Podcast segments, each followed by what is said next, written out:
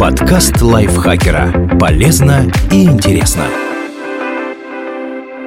Всем привет! Вы слушаете подкаст лайфхакера. Короткие лекции о продуктивности, мотивации, отношениях, здоровье. В общем, обо всем, что делает вашу жизнь легче и проще. Меня зовут Дарья Бакина, и сегодня я расскажу вам, почему дружить с родителями не всегда хорошая идея. Мама и папа – самые близкие люди. Они знают тебя лучше всех и уж точно желают тебе только хорошего, а значит не могут обидеть или предать. Поэтому закономерно, что именно родители идеально подходят на роль лучших друзей. Зачем доверять чужим людям, если есть родные? Звучит вполне логично. Именно благодаря такой логике образуются тесные дружеские тандемы из родителей и взрослых детей, например, мамы и дочери или папы и сына. Они часто созваниваются и постоянно переписываются в мессенджерах, регулярно ходят куда-то вместе или путешествуют, обсуждают проблемы на работе и в личной жизни, советуются друг с другом по любому поводу, то есть делают все то, что обычно делают лучшие друзья. Чаще всего в подобных отношениях с родителями нет ничего плохого, но иногда такая Такая ситуация – очень тревожный звоночек. Почему дружить с родителями здорово? Им можно доверять. Если отношения в семье здоровые и адекватные, никаких подлостей от родителей действительно можно не ждать. Они не станут плести интриги за спиной, манипулировать, самоутверждаться за ваш счет и сливать в соцсети ваши секреты. Это такая надежная опора, которая никогда не подведет. Они прекрасно вас знают а вы их. И поэтому понять друг друга вам относительно легко. К тому же у вас за плечами богатая совместная история, тонны общих шуток, забавных случаев и внутрисемейных мемов.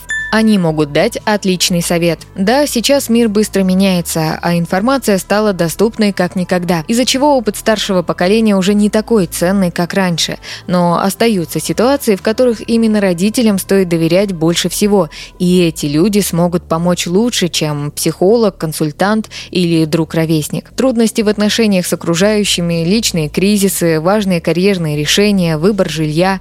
Если сами родители отлично со всем этим справились, вполне вполне логично положиться на их мнение. Все получают пользу. Такая дружба укрепляет отношения. Она помогает детям перенять важный жизненный опыт, а родителям идти в ногу со временем, осваивать современные технологии, пробовать новые хобби, лучше ориентироваться в меняющемся мире и чувствовать себя увереннее. Подобная дружеская связь повышает общее ощущение счастья и удовлетворенности жизнью. Но все это справедливо для ситуации, когда в отношениях с близкими нет места токсичности и манипуляциям, и когда помимо мамы и папы в жизни человека есть и другие люди, которым он доверяет.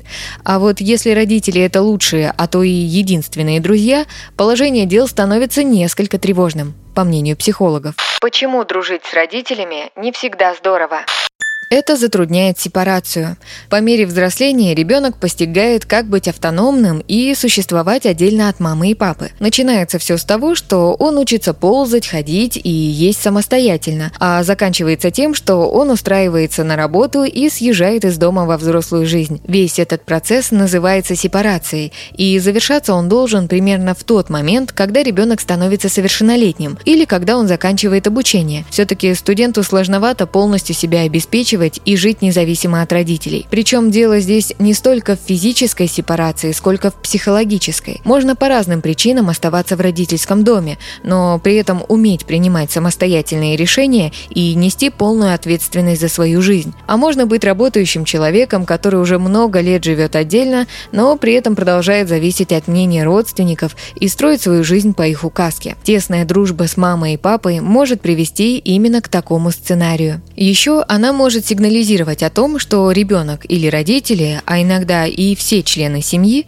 пока не готовы друг друга отпустить и продолжают жить как раньше. Одна сторона контролирует и опекает, другая принимает контроль и опеку. Просто теперь это называется не мама выбирает мне одежду, а мы с мамой вместе ходим по магазинам. Это мешает отношениям с другими людьми. Мать или отец в такой ситуации как бы занимают то место, которое обычно принадлежит школьной подруге, институтскому приятелю, другу с работы, а иногда даже романтическому партнеру. Это может говорить о том, что у человека проблемы с доверием, и он не научился строить близкие отношения с другими людьми, или о том, что родители не дают выросшему ребенку эти отношения построить и заполняют собой все вакантные позиции в его жизни. Это меняет роли и сдвигает личные границы. Даже для взрослого ребенка родитель остается большой, важной и сильной фигурой, человеком, рядом с которым можно побыть иногда маленьким и слабым, к которому можно прийти, если что-то случилось, на которого можно временно переложить проблемы и ответственность. Конечно, когда мы вырастаем, мы понимаем, что родители не боги, а обычные люди, и они дают слабину и ошибаются. Но вот это детское ощущение, что в случае чего мама или папа придут и все решат,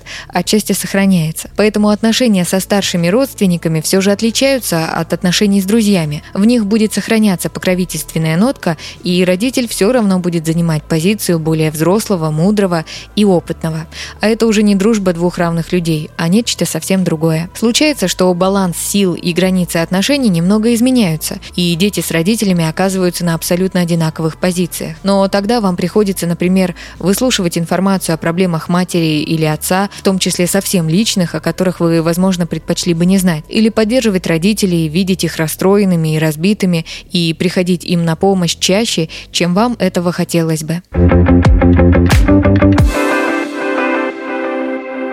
Спасибо Асе Плошкиной за этот текст. Подписывайтесь на подкаст Лайфхакера на всех платформах, чтобы не пропустить новые эпизоды. Ставьте ему лайки и звездочки. Это помогает узнать о нас новым слушателям. Свои впечатления о выпуске оставляйте в комментариях или отзывах в приложении. А еще включайте наш подкаст «Сейчас скажу». Эта аудиовикторина понравится тем, кто хочет проверить свои знания и заодно весело провести время. На этом я с вами прощаюсь. Пока.